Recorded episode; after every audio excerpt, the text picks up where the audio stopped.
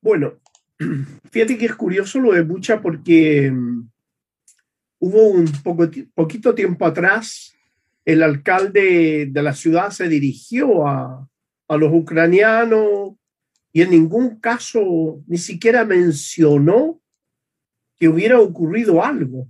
Entonces llama la atención que ahora estén apareciendo estas, estas eh, imágenes.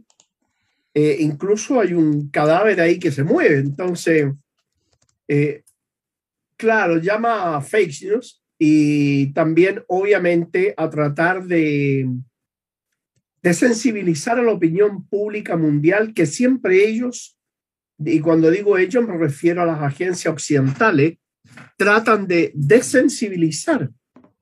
Que si nosotros hacemos una pequeña introspección, nos podríamos dar cuenta lo hipócrita que es la, información occidental, porque el año, por ejemplo, 2014, hoy, en hoy, hoy los ucranianos decían que los rusos habían matado 130 niños y lo han repetido como una cosa, una barbarie.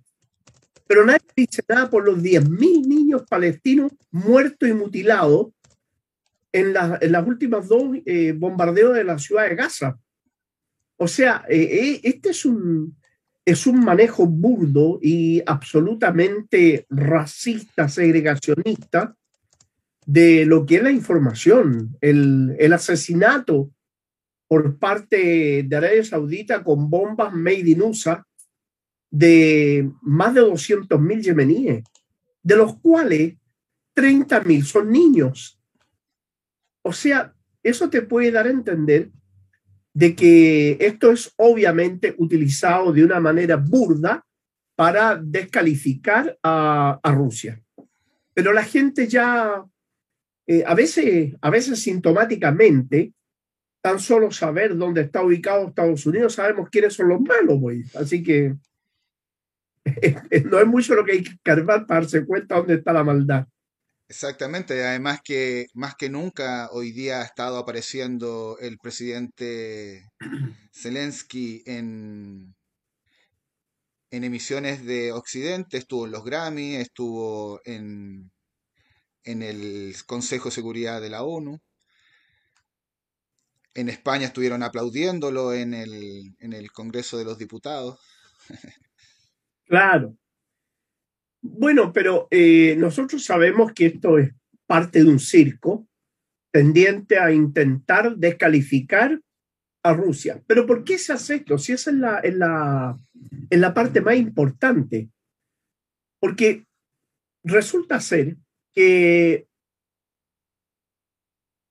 esta situación del bloqueo que ha hecho Europa y Estados Unidos a Rusia, no solo del gas y el petróleo, sino que una innumerable cantidad de productos, entre eso una enorme cantidad de productos que compramos nosotros, como son los fertilizantes. Exactamente.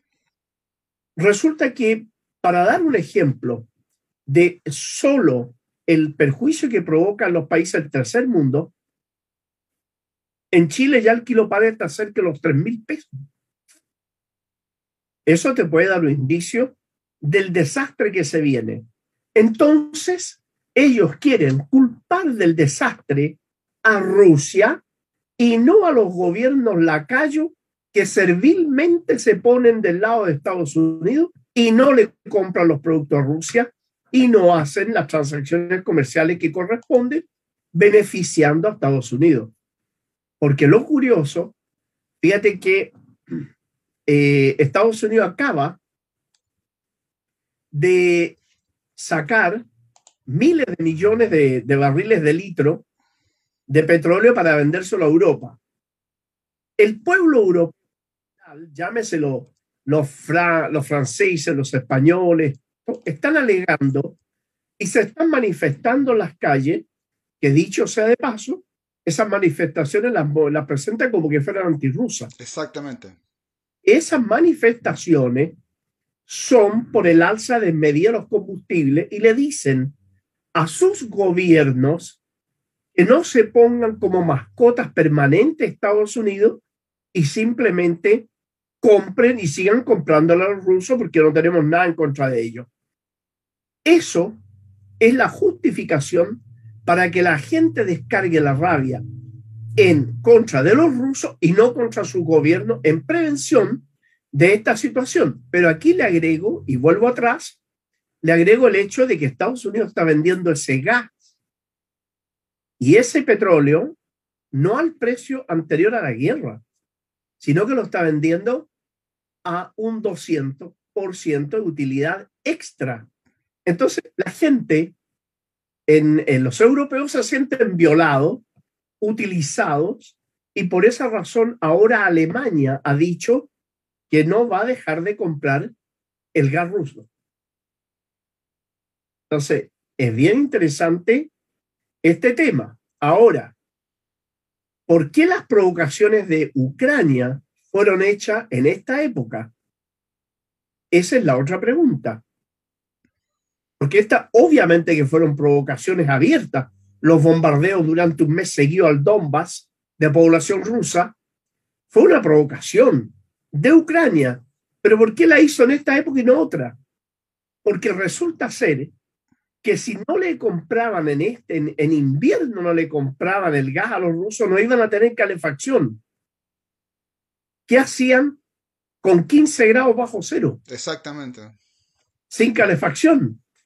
Entonces, toda esta es una guerra premeditada, preparada con anterioridad para tratar de sacar a Rusia del Stream 2, que ya lo habíamos conversado en una oportunidad anterior, y de otras situaciones de carácter comercial a nivel internacional en general.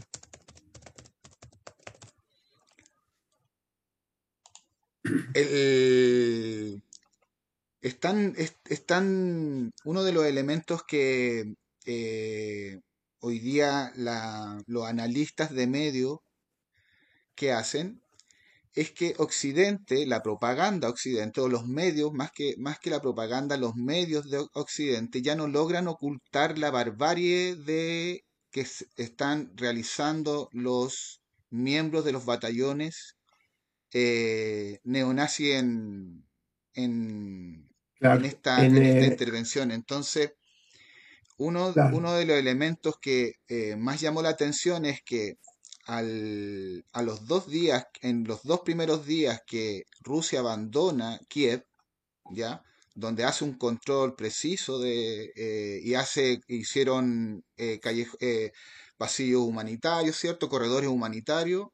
Y el alcalde de, de, de Bucha indicó que, inclusive mostrando en video, entonces luego, pasado un par de días más, vemos que la prensa occidental muestra una barbarie que le atañen a, a la intervención rusa. Claro, exactamente. Exactamente, aquí hay mucha mentira.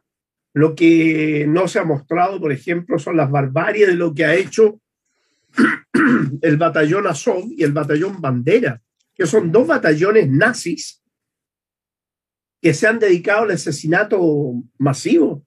No nos olvidemos que estas blancas palomas ucranianas habían matado 15.000 personas en el Donetsk. Exacto. No nos olvidemos que hay más de 3.000 asesinatos de opositores políticos. La gente izquierda en Ucrania ha sido asesinada sistemáticamente. O sea, no estamos hablando de blancas palomas, de pobres víctimas, estamos hablando de asesinos compulsivos.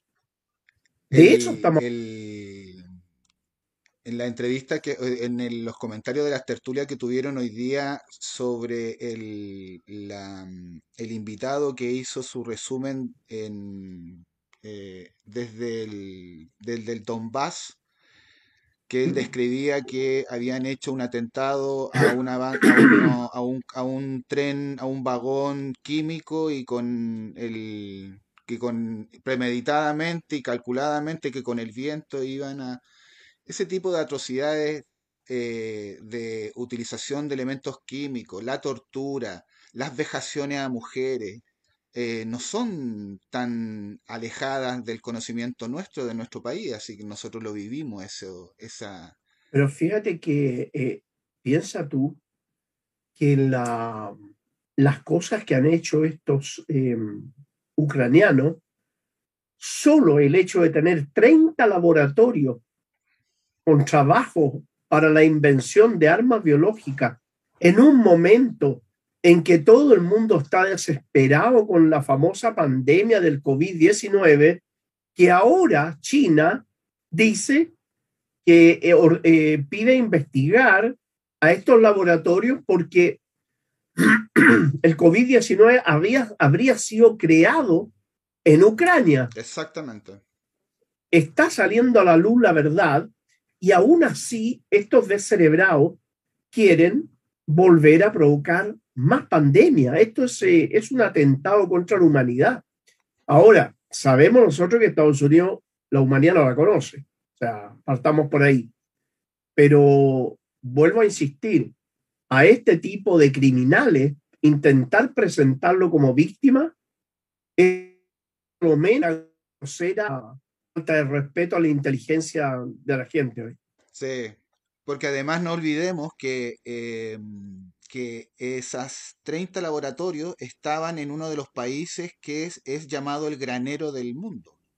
Entonces ya es delicado ese elemento. O sea, imagínese lo riesgoso que implica tener 30 laboratorios de, de, de químicos y de bacteriológicos, qué sé yo, eh, en, en, en, lugares donde se hacen plantaciones eh, y que esas plantaciones son tan importantes. Así es. Oiga, profesor, eh, para que vayamos avanzando, hablemos del, del Día de la Tierra Palestina también.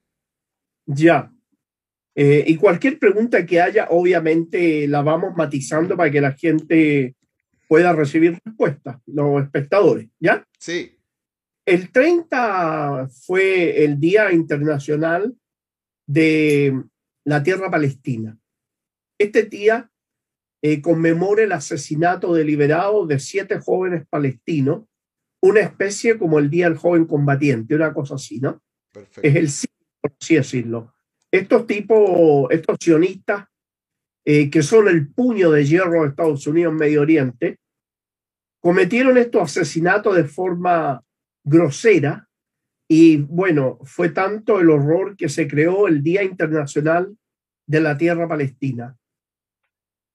El, el caso concreto es que a cualquier análisis que se haga, los sionistas que son la mayoría, no todos, no todos, son la mayoría de religión judía, pero no todos los judíos son sionistas. El sionismo es una especie de nazismo multiplicado por dos, pero no todos son eh, sionistas, al igual como no todos los alemanes eran nazis. Entonces, el caso concreto acá es que el, los sionistas tratando de expulsar a los palestinos de su tierra, cometían masacres y después le decían, tienen dos horas para abandonar este territorio, si no los vamos a matar a todos. Y así fueron ellos eh, desocupando el territorio, convirtiendo a los palestinos en refugiados, y de esa manera surge, como te digo, el día, el día de la tierra palestina. El hecho es que los judíos Primero, son una religión, no son una nación ni son un pueblo. Es una religión. Nosotros no podemos hablar de la nación cristiana, por ejemplo. No, es una religión y no un pueblo ni una nación. Porque la nación entendida como tal es la nación es el pueblo jurídicamente organizado, pero que tiene un pasado común, una historia común, una lengua común, eh, un territorio común, pero acá son judíos venidos de distintas partes del mundo y que hablan distintas lenguas. Nunca fueron nación, pero los sionistas están tratando de formar la nación judía y para eso quieren, eh, obviamente, terminar de exterminar al pueblo palestino, con el objeto de quitarles la tierra, la historia, quitarles todo y construir una base militar al servicio de Estados Unidos. Por eso es que cuando se habla de que el Estado sionista, conocido como Estado Israel, perdona, es un portaaviones de Estados Unidos en Medio Oriente. El Estado de Israel cumple la función de gendarme el imperialismo en Medio Oriente en contra no solo del pueblo palestino, sino que en contra de todos los pueblos árabes. Ahí tú ves que está participando en la agresión a Yemen, participa permanentemente agrediendo a Siria, a Irak y amenaza a Irán. Es decir, y si tú te das cuenta, a los países que amenaza son a los países de izquierda o países progresistas. Entonces es obvio el rol que juega el Estado criminal, que es el rol de eh, ser el garrote del imperialismo en Medio Oriente. La, el Día Internacional de la Tierra Palestina. Profe, si quiere, se puede eh, ir a preparar algo de la garganta. Ahí está, estado hoy día hablando mucho. No, no, no te preocupes, no, sí. Lo que pasa es que hoy día he tenido tres. hoy día es Maratón Jadua. Le puse así en, Twitter, Maratón Jadua. no, pero mira, no está bien. Yo, a mí es un agrado estar aquí en Guillotina, este, créeme, eh, es un agrado tremendo. Porque me siento en casa y me siento con mi gente. Entonces. Qué bueno, profesor, gracias. Estoy muy contento con eso. Y si hubiera alguna pregunta, yo encantado sí, vamos, Vamos, hay, hay, varias. Tenemos a más de 50 ¿Ah, personas, profesor, conectados. Así que está bien movido hoy día el, programa. Así que agradecemos a toda la comunidad. Eh, eh, hay varias preguntas. Eh, Diego dice, había preguntado semana atrás si Nicola pudiera hablar del FPLP y su historia del cual Daniel Jade renunció el 91 y más en general del eje de resistencia o cómo se compatibiliza eh, marxistas, chiitas, hutíes, palestinos, Irán, Siria y ahora Rusia. Una buena pregunta. Mira, interesante lo que dice Diego, tremendamente interesante. Da para una semana de conversación, pero voy a tratar de resumirlo lo más eh, sucinto posible porque es muy bueno lo que dice Diego. En primer lugar, el Frente Popular de Liberación de Palestina es una organización marxista-leninista que eh, lucha eh, en contra del Estado criminal de Israel. El Frente Popular eh, compatibiliza su ideología marxista con la ideología de muchos otros movimientos que, al igual como en América Latina en los años 70 se hablaba de la teología de la liberación y de los cristianos para el socialismo, pues bien, en el mundo islámico hay también la teología y la liberación y hay también los islámicos para el socialismo. De hecho, los gobiernos de izquierda son islámicos. Hezbollah en la izquierda islámica, Irán en la izquierda islámica, Yemen, los Houthi son de izquierda, antiimperialista, todos los que he nombrado son antiimperialistas. Eh, el Yemen, obviamente, un gobierno de izquierda, y eh, los palestinos, que en su gran mayoría son organizaciones de la izquierda islámica y marxista-leninista, como el caso del Frente Popular de Liberación de Palestina, al cual Daniel Jado era simpatizante, no, no era militante del Frente Popular. Él es un gran, un gran compañero, Daniel Jadwe, eh, extraordinario, que dicho sea de paso, fue traicionado aquí en, en Chile y más aún, Daniel nunca debió presentarse a una primaria porque ya los sionistas, los judíos sionistas en Chile, llamaban en, en sus eh, órganos de difusión, llamaban a ir a votar por Boris para que no ganara Daniel. Y la derecha votó en masa por Boris. No nos olvidemos bajo ningún punto de vista que ninguna persona en Chile con una mediana inteligencia va a aceptar de que en las y Gabriel Ruiz fue la segunda mayoría. O sea, obviamente que esto no, no tiene, no tiene eh, botón de, entendimiento, ¿no? los datos están ahí, los hechos están ahí, ¿cierto? Claro, claro. no hay doble discusión. y de todas maneras, que el mundo evangélico en Chile es controlado por el sionismo y la embajada sionista, es controlado por ellos, eh, manejan pastores, es una cuestión bien impresionante, porque Incluso en, la, en las eh, iglesias evangélicas hay la bandera de Israel. Exactamente. Una cosa manejada de una manera tan, tan brutal, porque si nosotros consideramos que los evangélicos que se dicen a sí mismos cristianos, ¿ah?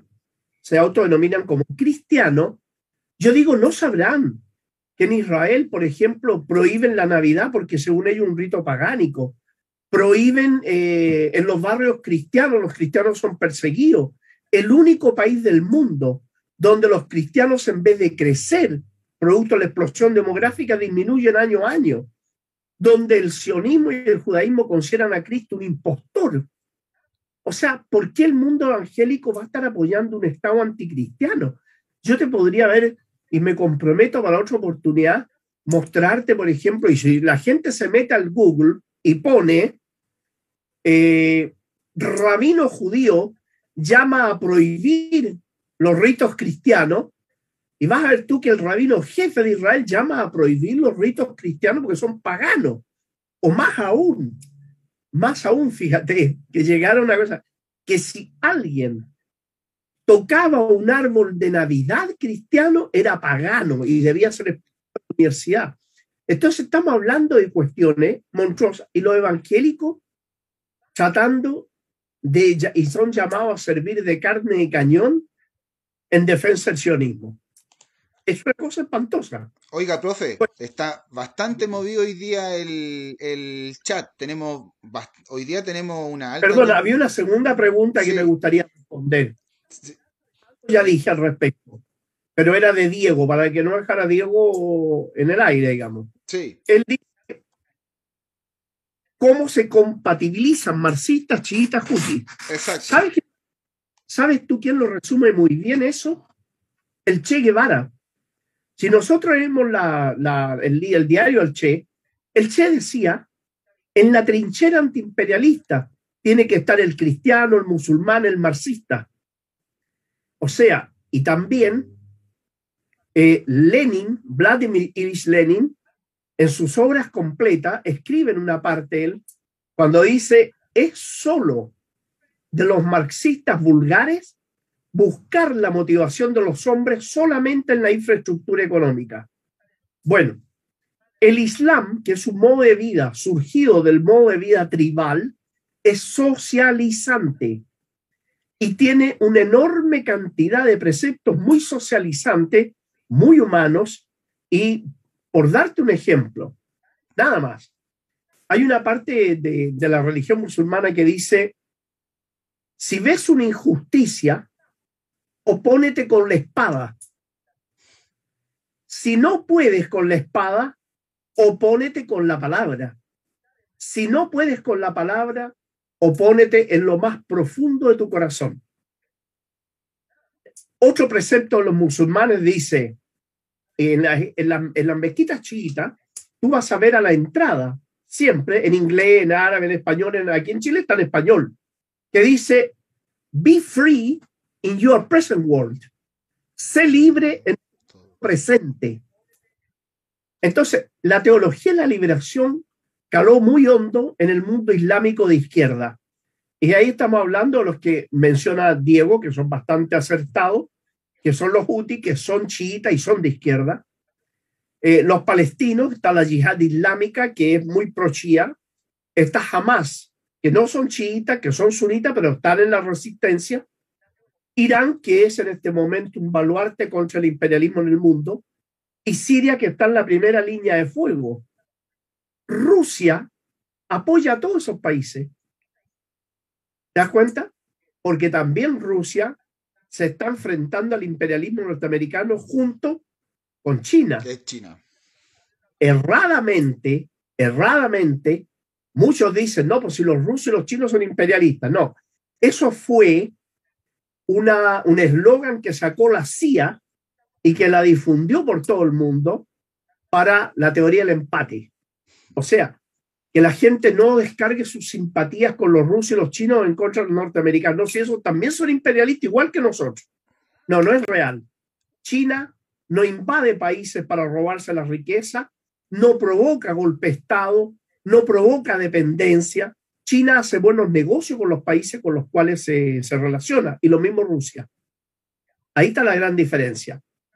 Así que espero, Diego, que con esto haya quedado respondida tus dos preguntas. Muy bien, sin duda. Hay, hay, hay otras, por ejemplo, Patricio, buenas noches. Eh, una consulta al profesor. Poco se sabe del devenir interno de Rusia, el tema de la opinión pública en Rusia, la escalada de alza de los precios y cómo la guerra es vista por la población. Tío Jesse comenta los alcances de, todo esto, dan la idea que tarde o temprano se zanjará definitivamente con una, con una guerra compleja y estructural. Lobo Negro 77 Chile dice, pregunta, pregunta al profe, ¿la crisis del Sáhara de España, Marruecos, puede generar un conflicto económico España-Argelia y uno militar Argelia-Marruecos? Lo otro, ¿qué, ¿qué opina de los que dicen que Biden ya está senil? Bueno, Biden en realidad no solo está senil, sino que está convertido en un idiota. Sí. Em, Patricio, eh, muy buena la pregunta de él. En Rusia se trata de presentar la prensa occidental, que es la que nosotros escuchamos acá, trata de presentar como que hubieran explosiones anti-gobierno y anti-guerra al interior de Rusia, lo que no es real. Lo que habría que preguntarse, ¿por qué las agencias informativas no controladas por los sionistas, ojo, el Estado sionista de Israel controla el 100% de las agencias informativas de Europa y de Estados Unidos. Y ellos, a través de, otras eh, redes que ellos controlan, como Twitter, Facebook, tratan de sacar a Russia Today, a Sputnik, a Press TV, a Hispan TV, que los pasan bloqueando. Entonces, si no hubiera nada malo, no hubiera que mentirle a nadie, ¿por qué razón ellos que hablan de la libertad, la democracia y la, libertad de prensa, censuran a la prensa izquierda? Entonces, hay que preguntarse eso.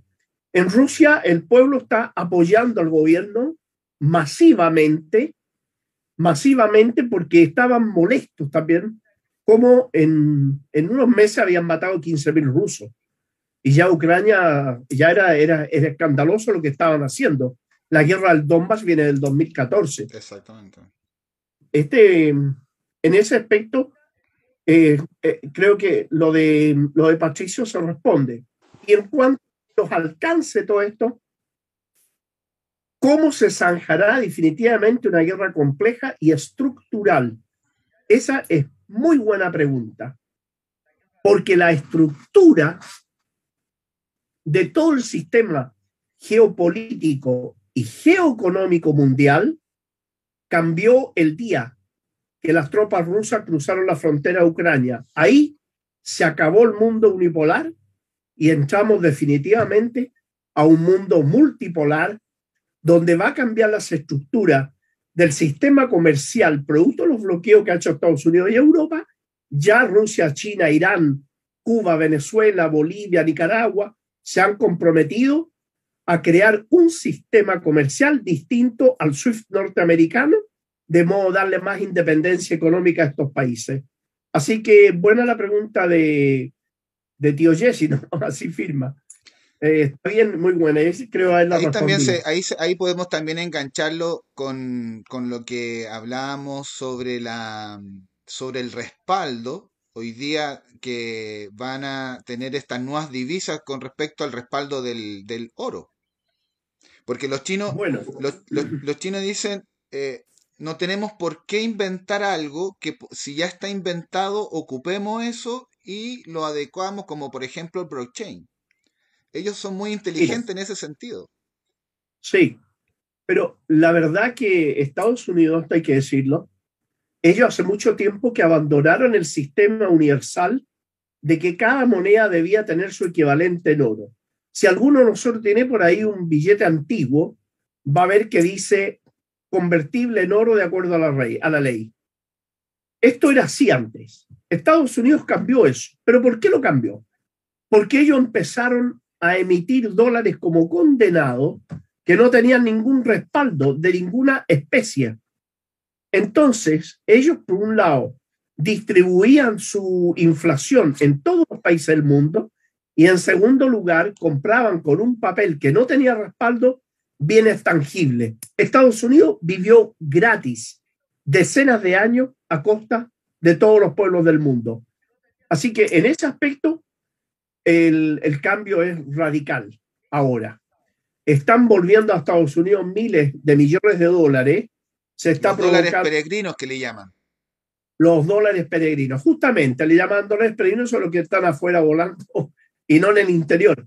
Pero resulta ser que ahora, si tú vas a las ciudades de San Francisco, Los Ángeles y en muchas otras, vas a ver que los homeless, los sin casa, están instalados en las plazas, porque ya está haciendo la crisis al interior de Estados Unidos. Exacto. Y ha terminado este sistema y en la forma que está preparado por China, Rusia e Irán,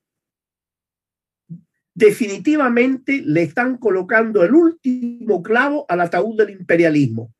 Y digo esto, el imperialismo se va a terminar, el imperialismo norteamericano, y más aún, fíjate, quien primero habló de esto fue un gran pensador que era Kim Il-sung. Kim Il-sung, el padre de la actual Corea, Kim Il-sung decía que el país donde las contradicciones entre las fuerzas productivas y las relaciones de producción iban a ser más intensas era Estados Unidos. Y que en Estados Unidos va a llegar un momento de crisis económica donde sí se iba a producir una revolución.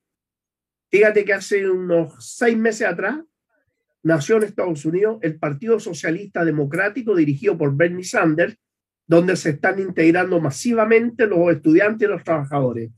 Muy similar a lo que ocurre en América Latina, porque ya se está viendo en Estados Unidos que las crisis afectan a la clase trabajadora y no a quienes hacen la guerra y negocian y comercian con la guerra. Así que en ese aspecto la estructura va a cambiar radicalmente. Había una pregunta.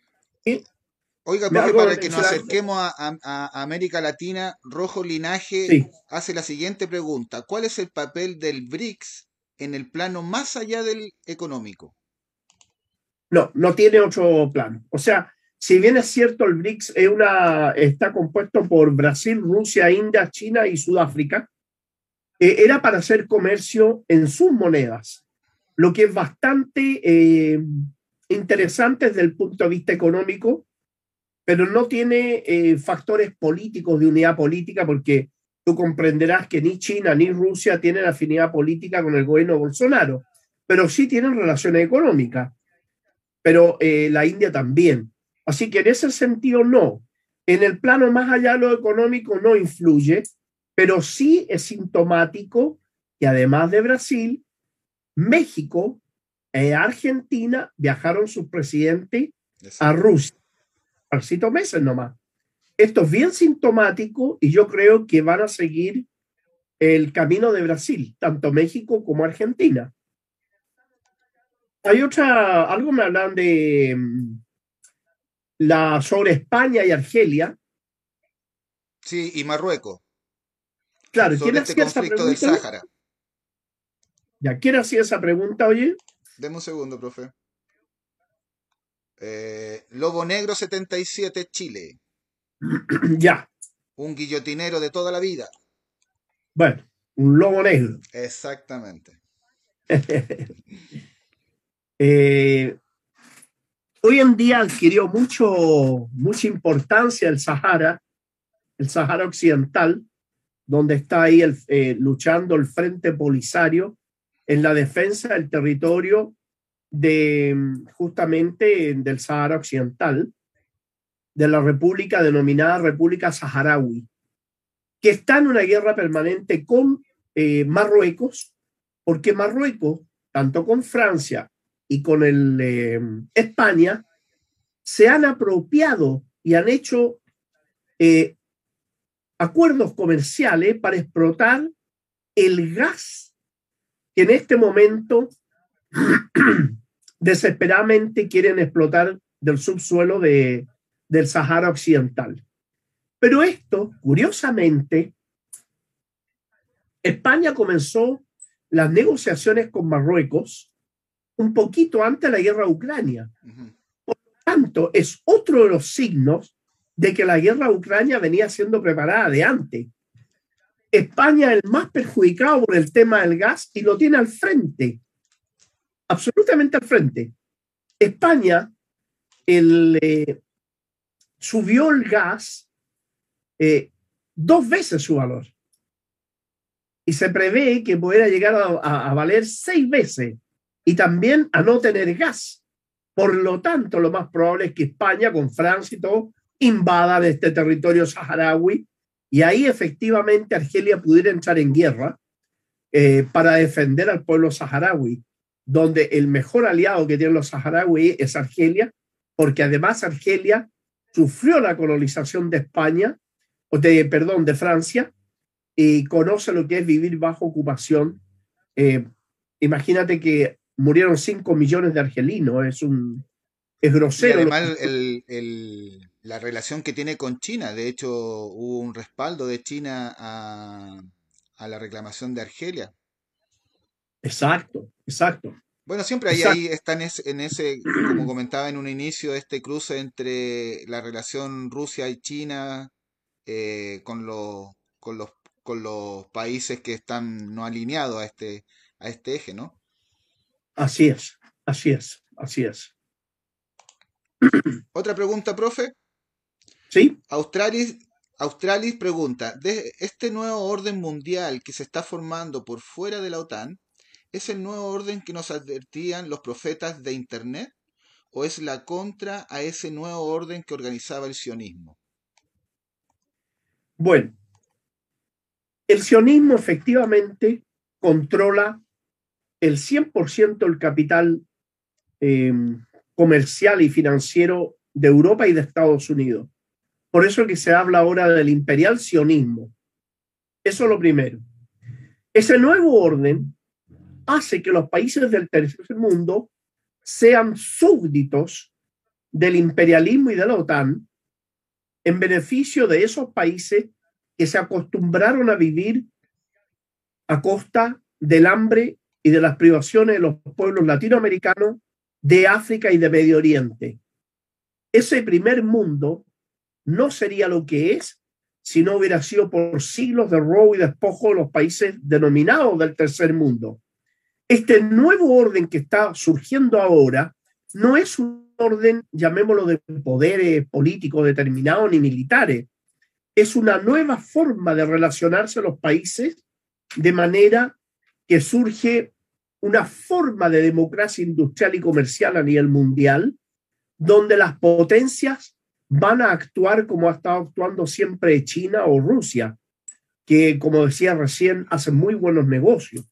Nosotros compramos productos chinos tremendamente baratos y le vendemos todas nuestras materias primas.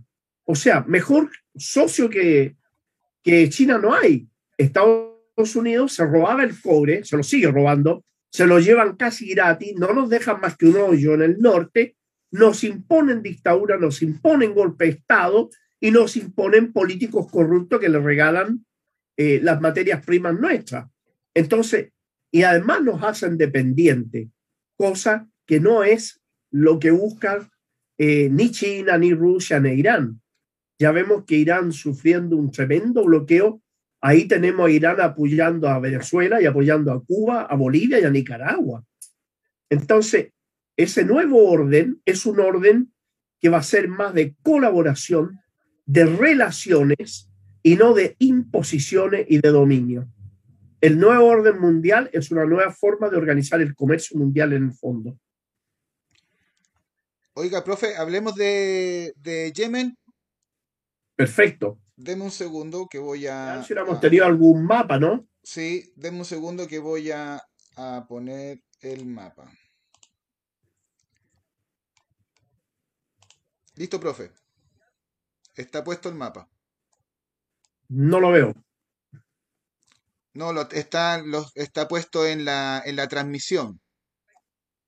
Ah, ya. Lo puse directo en la transmisión, así que. Bueno, mira. Eh, Por Yemen. Está bien.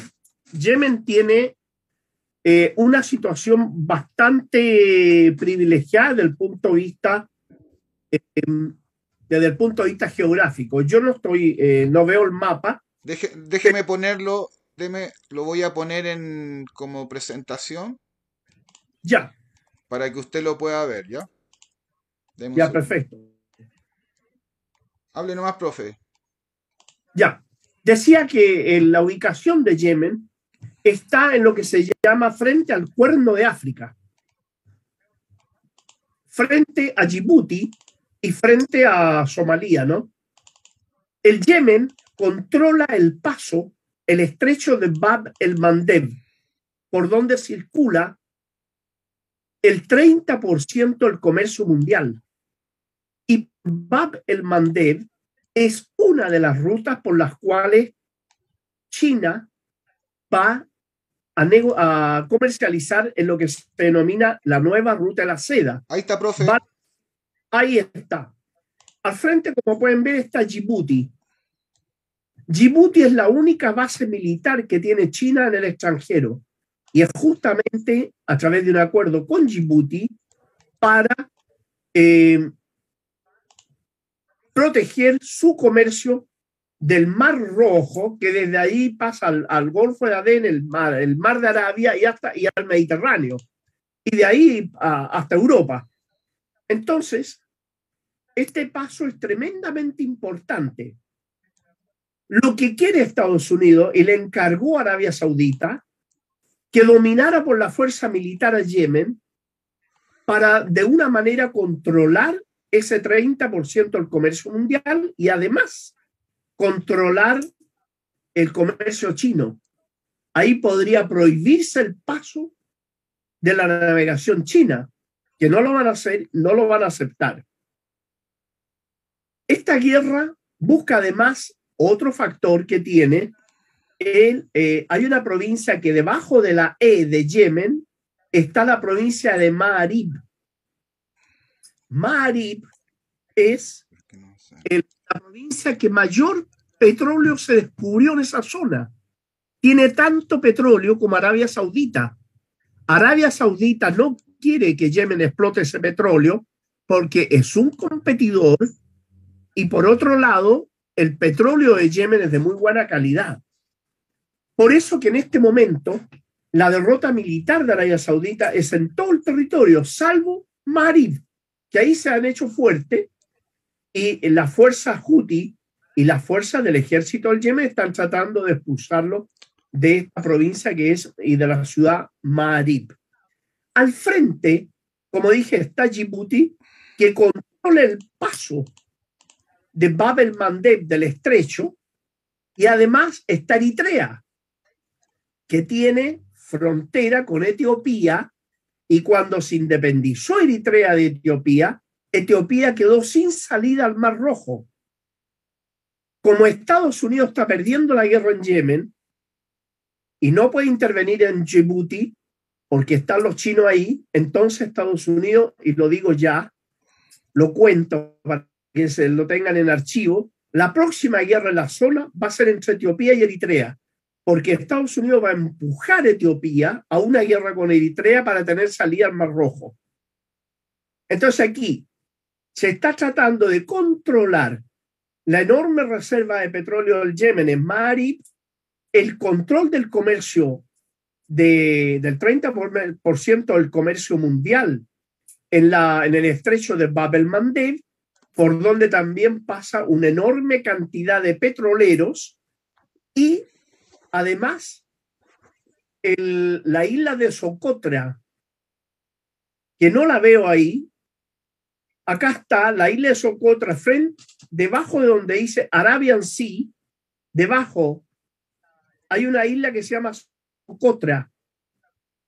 Esa isla, esa isla quiere controlarle el Estado de Israel y es una isla que le pertenece a Yemen.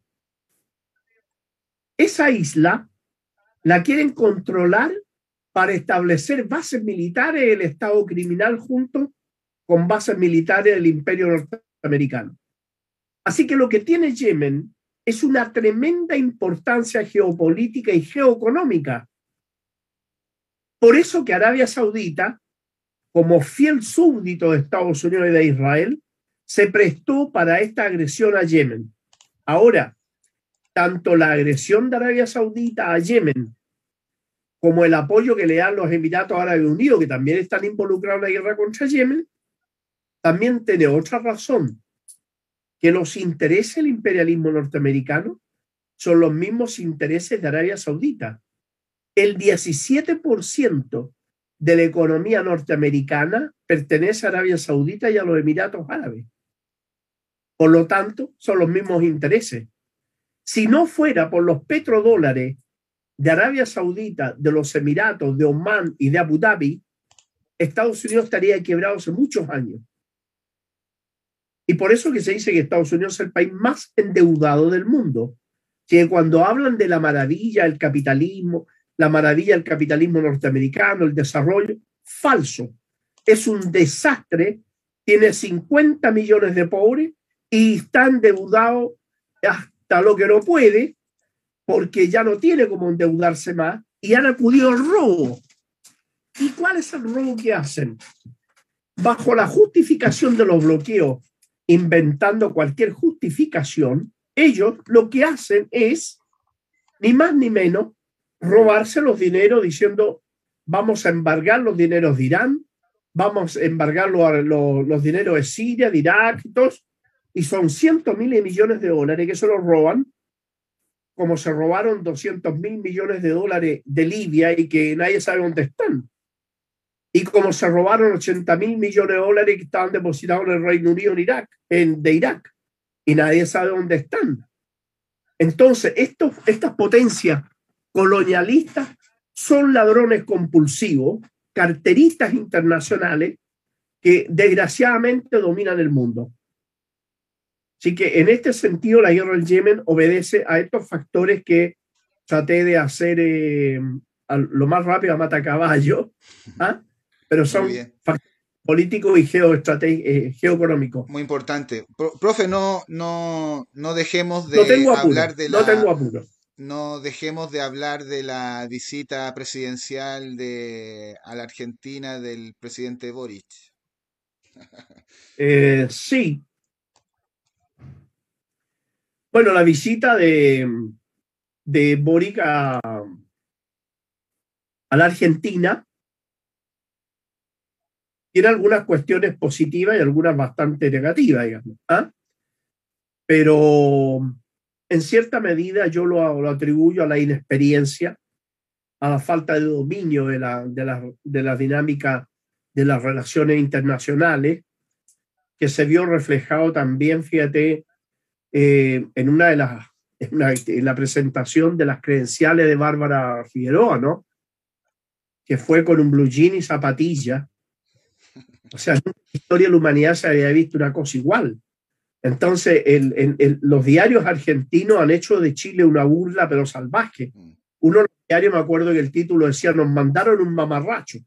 O sea, y hablaban de una falta de respeto hacia la Argentina.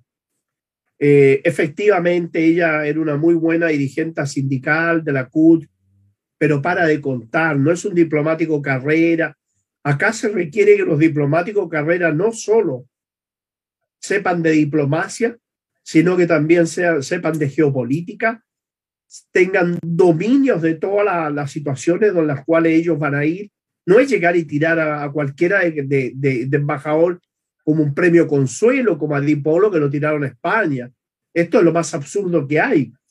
Se tiene, tiene que haber un, un conocimiento de dónde tú vas y un conocimiento político donde tú vas, porque no puedes andar metiendo las patas a cada rato. Y esto es lo que ya está pasando. Así que yo lo atribuyo a una pésima, a un pésimo hábito de que todos aquellos que pierden las elecciones los mandan de embajadores a seguir con la mamadera del Estado en la mano. Entonces, esa es la, es la, la realidad, ¿no? Ahora, la visita del, del presidente a, a la Argentina tiene bastantes matices, tiene bastantes matices. Se firmaron algunos convenios que aún no se han dado a conocer en, en su integridad, pero podría ser positivo, podría ser positivo. Lo malo está en que de repente se hacen aseveraciones que no deben hacer. ¿Ah? Por ejemplo, eh, y voy a retroceder un poco en el tema, ¿no? No me parece ni prudente ni inteligente, más allá de la relación que tiene él y Jackson con, con George Soros, eh, el estar apoyando a Ucrania en contra de Rusia lo encuentro absolutamente eh, ¿cómo decir? Oye, una palabra suave, ¿ah? inoportuno, voy a decir. Sobre todo que nosotros tenemos excelentes relaciones con Rusia. Chile tiene una gran embajada rusa aquí, que es grande la embajada rusa en Chile.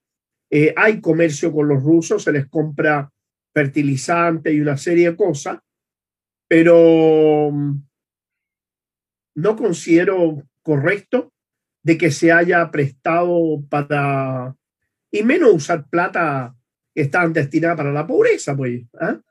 mandando plata en ayuda a Ucrania. Creo que eh, lo que la, la, lo más correcto sería aquí respetar la autodeterminación de los pueblos y la no injerencia en los asuntos internos de otros países. Tú puedes hablar, yo puedo hablar, lo puede hacer Diego y todos los que estamos aquí en Guillotina, pero como presidente de Chile representamos a todos los chilenos y hay dos principios en las relaciones internacionales, que es la no injerencia en los asuntos internos y la libre autodeterminación de los pueblos. Esas son dos situaciones que no pueden pasarse por encima. Y finalmente, las declaraciones que han habido con respecto a lo que él ha dicho en Argentina, también algunas me parecen desafortunadas, eh, están llamando, o sea, está llamado a crear situaciones complejas en las relaciones acá, sobre todo en lo referente al tema mapuche.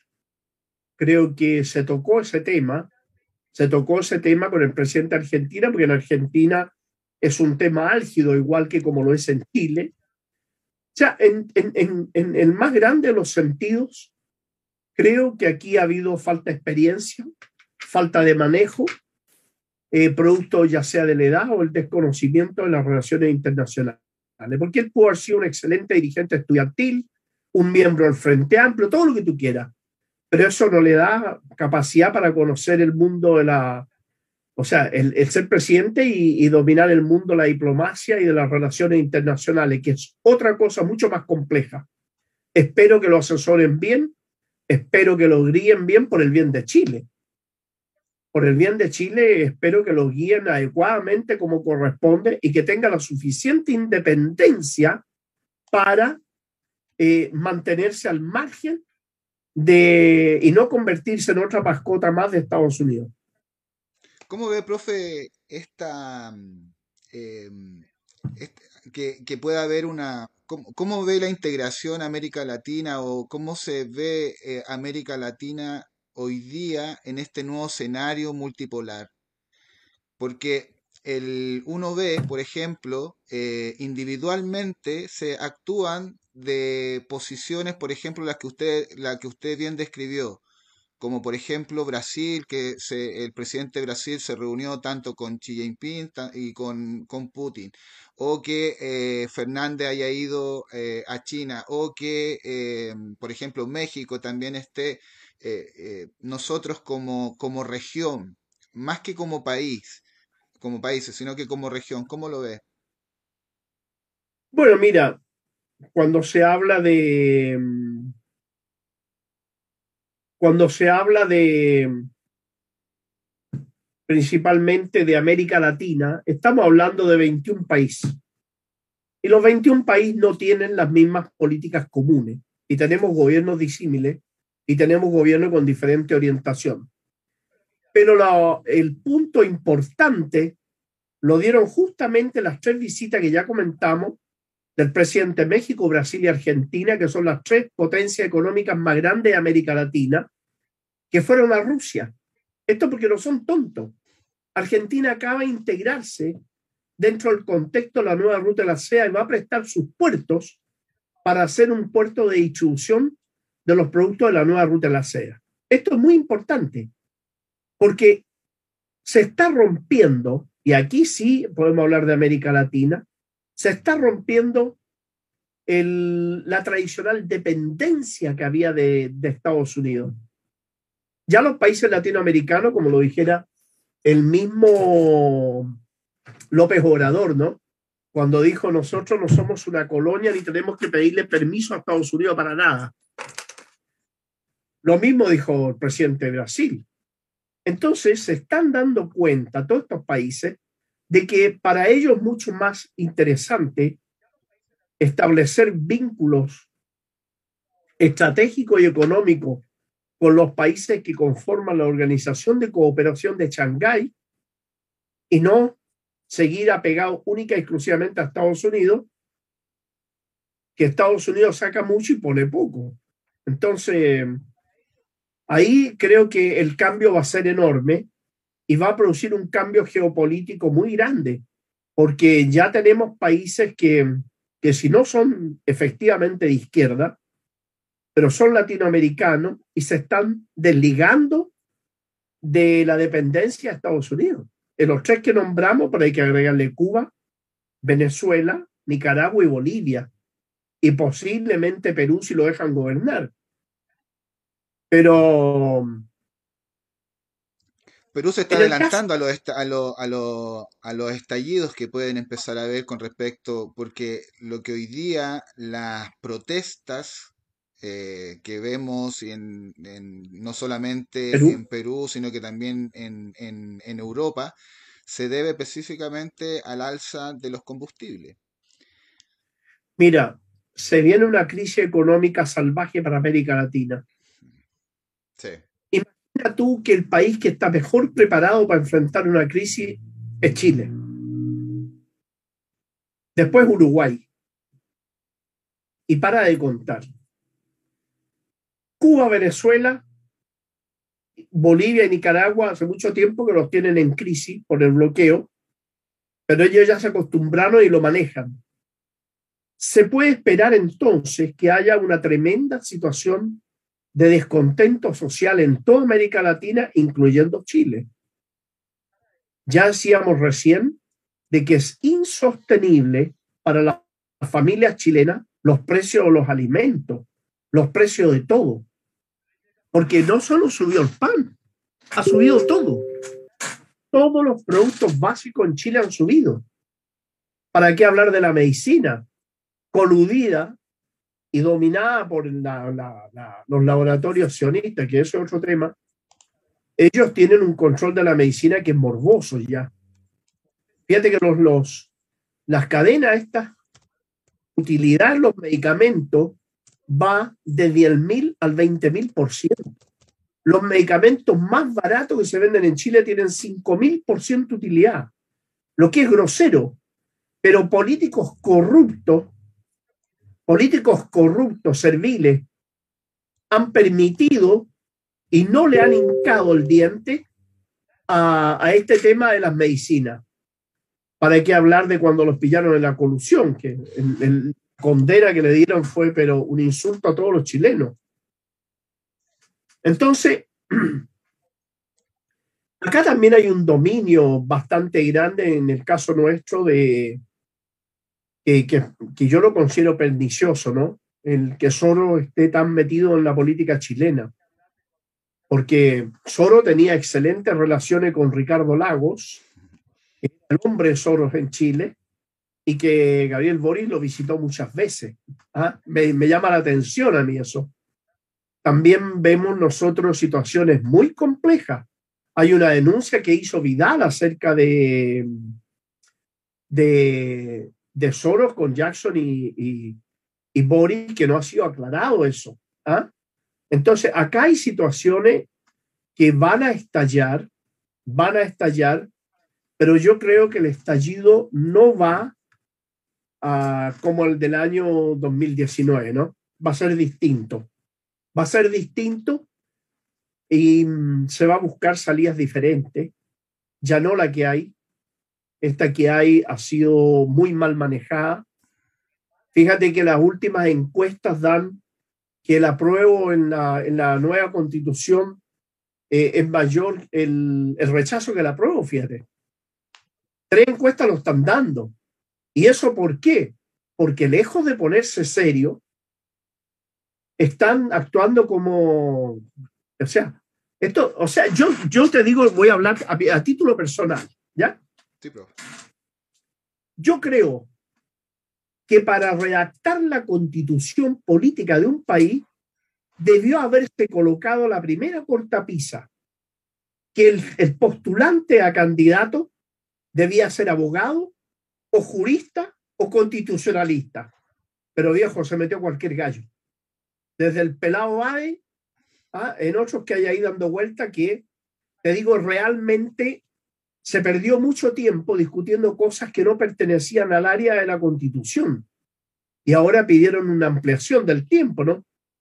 Pero acá hay situaciones que no son aceptables desde ningún punto de vista y que se están aprobando.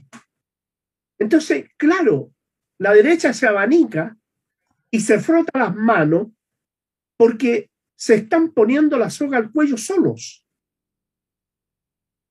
Porque hay cuestiones, hay cuestiones que no son aceptables. Por ejemplo, cuando se habla de la propiedad, la propiedad es colectiva cuando lo que está en cuestión es colectivo. Por ejemplo, la propiedad del cobre, del salitre, del litio, eh, del mar, esas son, son bienes colectivos. Pero poner en cuestionamiento la propiedad de las casas. ¿Te das cuenta? ¿A quién? Mira lo que le cuesta al chileno tener una casa. Para que vengan a decir que el Estado se la puede quitar en cualquier momento, el Estado le fija el precio y la forma de pago por ley, por constitución. O sea, te agarran tu casa, mire, su casa vale 5 lucas y se la vamos a pagar en 500 pesos cada 5 años. Entonces, eso es inaceptable, ¿te das cuenta? Pero sí, la propiedad del cobre, la del salitre, la del litio, oh, claro, porque de todos los chilenos. Entonces, tampoco, tampoco es aceptable una serie de situaciones que han tomado similares, como el tema de, del tema de las violaciones. Y eso también las mujeres le ha caído como patán la guata, ¿ah? digámoslo así. Eso de que va a depender de a dónde es el violador, a qué justicia lo van a someter.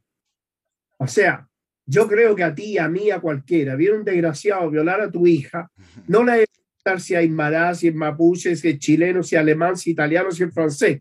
Lo hay a agarrar a balazo por donde como podáis. ¿No es así? Entonces, todas esas cosas, ahí se da cuenta que la gente eh, no sabe realmente lo que están haciendo. Desgraciadamente, la, la constitución puede ser rechazada en su todo, en su general, y se acabó.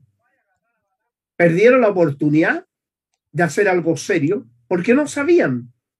Ahora, si los partidos que presentaron candidatos a constituyentes en sus partidos no tenían ningún abogado, es porque no tienen que constituirse como partido.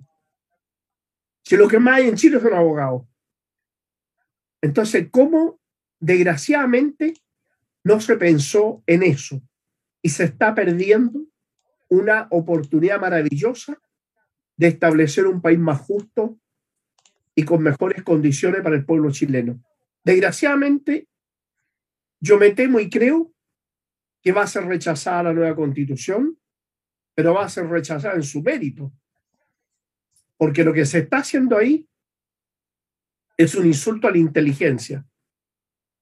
Y desgraciadamente toda aquella gente que perdió los ojos y algunos perdieron la vida, habrá sido en vano, porque ya vemos nosotros que están todos felices trabajando y se olvidaron de los presos políticos.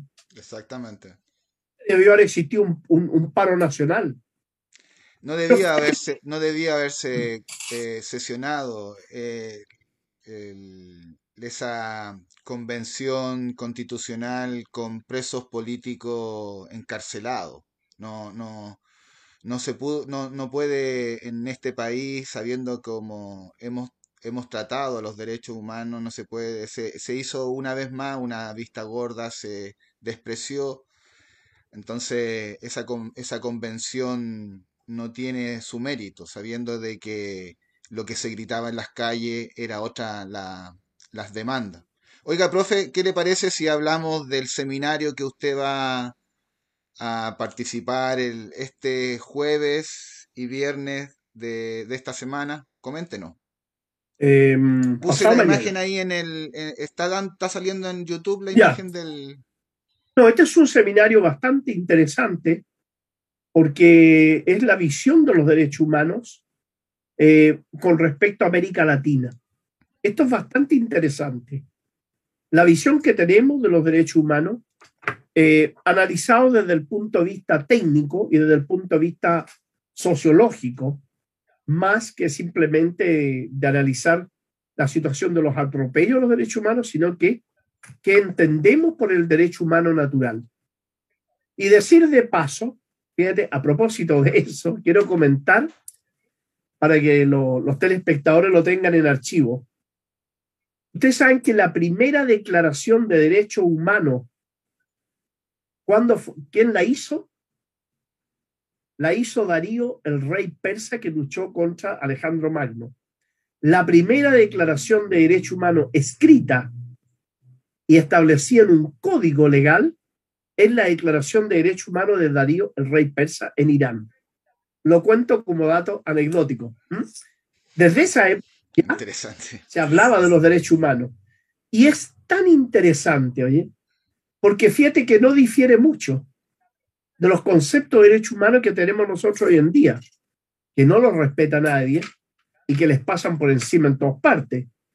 Pero el derecho humano va a ser tratado el jueves con distintos eh, compañeros de distintos países, ¿ah? eh, entre los cuales me tocó a mí, está la Universidad Bolivariana también involucrada, la Universidad de, de Caracas, está involucrada en el eh, en este en este seminario que va a ser también eh, al aire directo en la universidad. En este sentido, quiero decirte que yo los invito a participar porque tal como lo, he dicho, hay, hay gente bien interesante ahí que van a encontrar exposiciones bastante útiles para una verdadera comprensión del derecho humano desde el punto de vista técnico, científico y desde el punto de vista sociológico de una orientación que no es una orientación mirado desde el lado del norte, ¿no? Sino que mirado de una manera distinta. Yo realmente los invito a que lo vean. Es el jueves a las 10 de la mañana, hora chilena, ahí parte. Sí. Y luego continúa el viernes. Sí, además lo interesante que tiene de el formato que es bastante bueno porque eh, te emite, te entrega un certificado luego de unas calificaciones, hay un canal en, en Telegram que entrega bastante información, así que bien completo Sí, el... sí. estas- Hay que este, inscribirse, ¿ah? Sí. Yo recuerdo que el 2000, mire, recuerdo que el 2020, di- el 2020, cuando estábamos, el 2020, cuando se estaba, sí, se estaba viviendo la, la 2019-2020, se hizo un ¿Ya? simposio de una universidad colombiana que participaron ahí eh, distintos expertos. Y ha sido la- una de las pocas universidades que yo he escuchado desde que desde la academia hicieran una autocrítica, una autocrítica desde la academia, que es una que en nuestro país es una de las instituciones más, es otra de la institucionalidad de, de este de, de este estado. Entonces no, no, no, no hay mucha ah, autocrítica desde la academia con respecto a los estallidos en, en, en, en América Latina cuando estaba el cuando se estaba en Colombia, en Chile, Ecuador, Bolivia, teníamos el, el, la his- la- el golpe de Estado en Bolivia. No, no había esa reflexión, así que es. interesante nosotros como, como radio no, no, no, también nos interesa poder promover esta, estas actividades, porque en Esto se rigor, hace, mm, perdón, está involucrada la Fundación Segundo Paso. Exacto. Que es muy interesante esa fundación y la, el, Centro de Estudios Sociales y Culturales de la Universidad Bolivariana de Venezuela. Que este es el segundo en todo caso, ya se había hecho uno antes. ¿eh? Este es el segundo, pero ahora tiene, abarca a una situación eh, importante porque está contextualizado en la época actual. Por eso se habla de la crisis conceptual en, eh, el momento que justamente la hegemonía estadounidense está perdiendo. Entonces, eh, aquí se produce una, una, crisis de conceptos que justamente son los que se va a tratar, ¿no?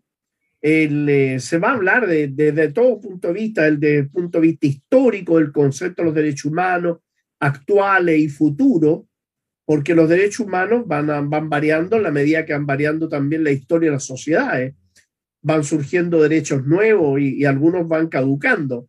Entonces, eh, es bien importante eso, pero los compañeros que quieran participar ahí tienen que inscribirse. Sí, ¿ah?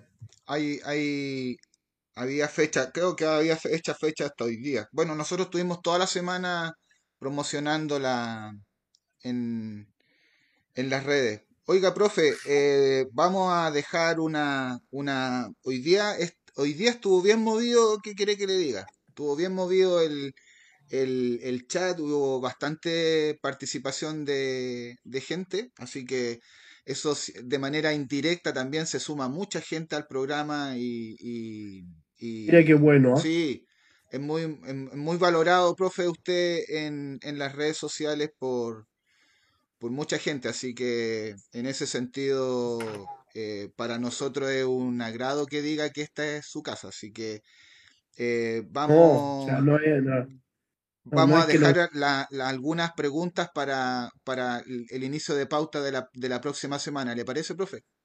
Pero por cierto, pero sí, oye, algo, eh, no es que yo diga que en mi casa, sinceramente me siento en casa. esto de poder hablar con la libertad que, que Guillotina da y, y sentirme entre pares, entre compañeros, entre... Bueno, es un agrado, es la libertad de poder expresarse libremente. Sí. Por eso digo que es mi casa. Muy bien. Me van a cuando ustedes quieran echarme, pero no, es mi casa. no. Y la, y la próxima semana ya vuelve el conductor habitual, Ariel Zúñiga, que, que tenía algunos inconvenientes personales, así que se le extraña, pero Ahí lo importante, claro, no, tuvimos que suspender por el partido de fútbol de la semana pasada, pero eh, ya, estamos, ya estamos volviendo al, al, ritmo. Así que, profesor, si últimas palabras. No, decir que mm, realmente es muy importante lo que ustedes están haciendo. La, la, idea de estas conversaciones, la idea de, estas emisiones que ustedes hacen, realmente en una sociedad como la chilena, donde la televisión es deformativa, porque sin ser eh, mojigato ni mucho menos, pero la televisión chilena, su malla curricular es de la cintura para abajo. Entonces se habla de silicona, de que este se acostó con esta, y eso contribuye a idiotizar al pueblo chileno porque un pueblo idiotizado es más fácil de manejar. Entonces, en esta situación, eh, espacios como el de guillotina eh, son tremendamente útiles y de importancia y ayudan a romper el cerco comunicacional y la hegemonía comunicacional al servicio de, de, poderes fácticos que no quieren ni quieren ver a un pueblo que no sea idiotizado. Así que en ese sentido, felicitarte, felicitarlo. Eh, también a Ariel en la instancia y a, la, a los compañeros que están en, en, en, YouTube, en la guillotina, también eh, felicitarlo y porque las preguntas que vi hoy día eran bastante buenas, muy buenas, eh, de buen nivel, y eso me gustó mucho. Hay una, hay, hay, hay, hay, hay carne ahí en, en la comunidad guillotinera, hay carne se ve que hay muy buenos elementos. Ya pues, eh, queremos despedir, lo, lo vemos la próxima semana, así que muchas gracias, profe. Gracias.